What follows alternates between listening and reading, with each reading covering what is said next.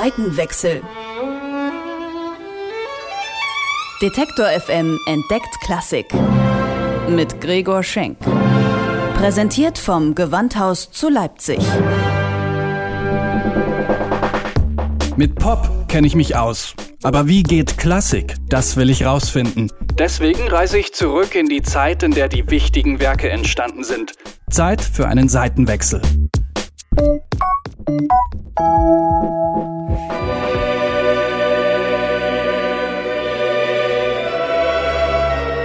Der Terminkalender von Johann Sebastian Bach sah schon mal voller aus als in diesen Wintermonaten im Jahr 1733.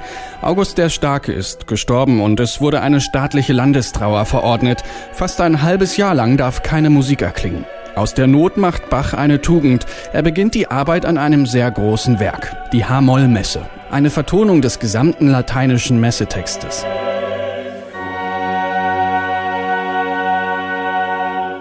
Mit dem neuen Werk will Bach den angesehenen Titel des Hofkompositeurs am Dresdner Hof erlangen. Er beginnt mit der sogenannten Missa, dem Kern der Messe, mit den Teilen Kyrie und Gloria. Am Gesamtwerk arbeitet Bach bis 1749, bis in seine letzte Schaffensperiode. Es dauert also Jahrzehnte, bis der ganze Zyklus komplett ist. Die Geschichte beginnt aber eigentlich schon viel früher. Bach greift auf ältere Werke zurück. In neue Kompositionen bindet er alte ganz kunstvoll ein. Eine kluge Strategie, sagt Gewandhausdramaturgin Ann-Kathrin Zimmermann. Bach weiß natürlich ganz genau, Messe ist was zeitunabhängiges, etwas, was schon sehr lange Tradition hat und was weiter fortbestehen wird, was zu allen wichtigen Festgottesdiensten erklingen wird. Und wenn er ein Gelegenheitswerk beispielsweise zu einer Ratswahl in Leipzig oder zu einem ganz bestimmten Gottesdienst im Jahr einbindet in so eine zeitlose Messkomposition, dann ist natürlich auch dieses Werk damit für die Ewigkeit gerettet und hat viel mehr Aufführungsmöglichkeiten. So gesehen ist die Hamoll-Messe also eine Art Remix oder ein Best-of Bach. Wenn wir sie heute hören, springen wir munter zwischen Bachs Schaffensperioden hin und her.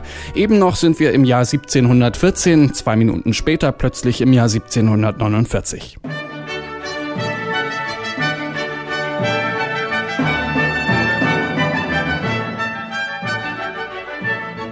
Entsprechend üppig fällt auch die Besetzung aus. Fünf Vokalsolisten, ein bis zu achtstimmiger Chor und ein großes Orchester. Besonders wichtig ist bei Bach natürlich der Organist. Im Gewandhausorchester ist das Michael Schönheit. Ja, als Organist ist man sozusagen der wichtigsten Gruppe zugeordnet, nämlich dem Basso Continuo. Und der Name Basso Continuo sagt schon aus, Bass ist die Grundlage natürlich jedes Musizierens, besonders in der Barockmusik. Und continuo bedeutet kontinuierlich, also immerwährend spielt die Orgel mit.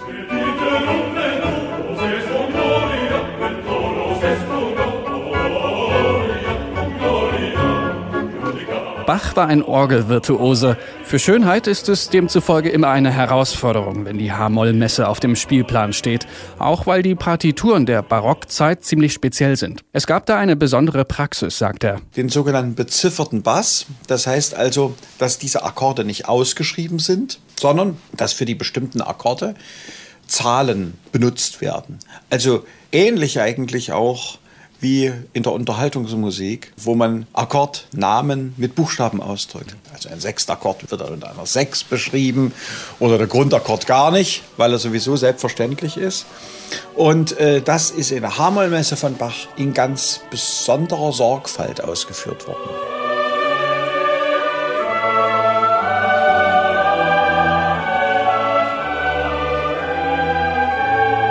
Es der Name schon sagt, ist die Hamollmesse natürlich eine geistliche Komposition.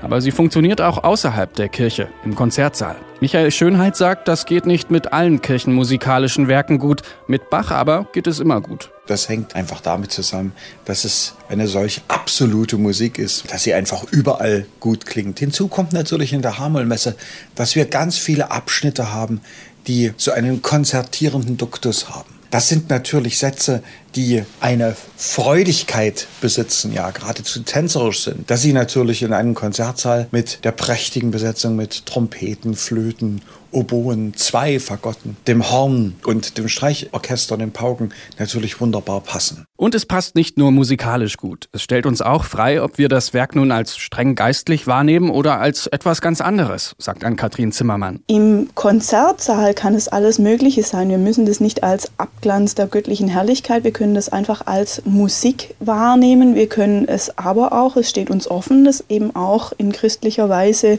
zu empfinden beim Hören. Es ist einfach Musik, die tiefste Eindrücke hinterlässt, die gewaltige Aussagen transportiert und die für sich als Kunstwerk einfach unvergleichlich ist.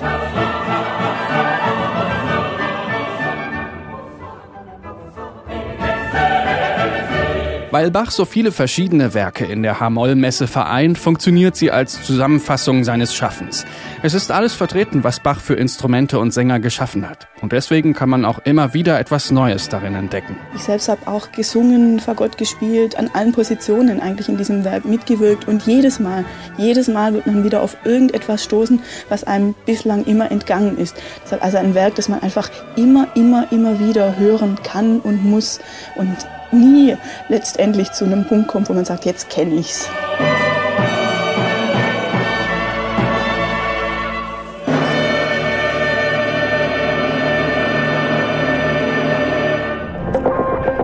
Seitenwechsel.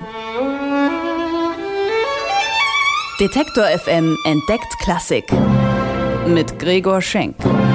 Präsentiert vom Gewandhaus zu Leipzig.